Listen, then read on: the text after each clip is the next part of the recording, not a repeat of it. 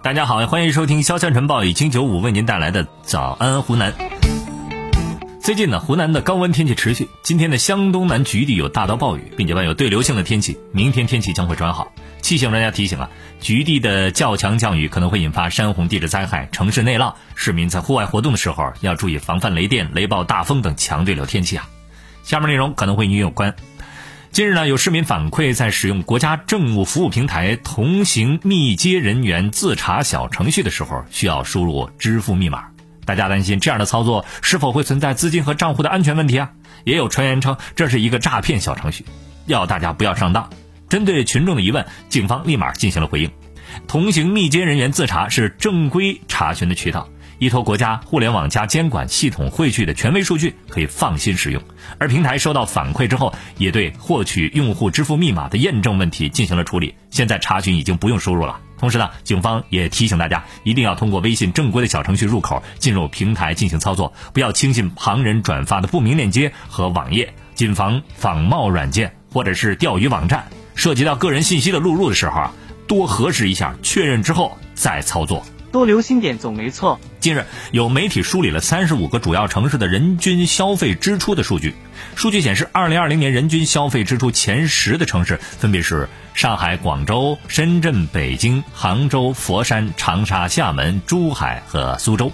八个城市来自三大经济圈，上海以四万两千五百三十六元位居第一位。广州以四万一千三百四十二元超过深圳的四万零五百八十一元和北京的三万八千九百零三元，位居第二位。而长沙呢，是以三万六千五百七十五元成为了中西部地区唯一跻身前十的城市。长沙人爱花钱，我已经见怪不怪了。下面内容咱们围观一下。就在七月二十七号，李女士在长沙一家张亮麻辣烫的店里面点了一份十五块钱的麻辣烫外卖，吃到一半的时候，却发现里面有一根羽毛状的异物。李女士立马拍照留证，和商家取得联系，要求商家按照食品安全法进行赔偿。食品安全法规定啊，销售劣质食品退一赔十，不足一千的赔一千，并且给出合理的解释。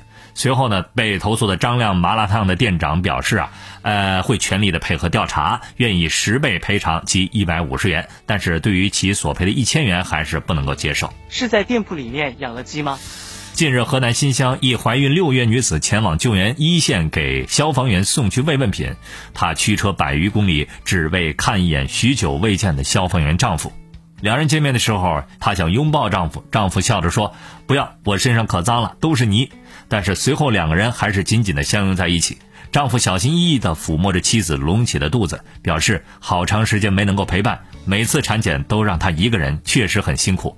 对此呢，妻子则表示，看着他满头汗，很是心疼。她在自己心中永远是最棒的，为丈夫感到自豪，也为所有抗洪在一线的消防员点赞。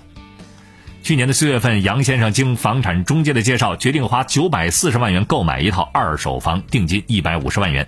但是因为房子存在着违建，被限制交易，所以双方约定先付二十万块钱的定金，等交易限制解除之后再支付一百三十万元。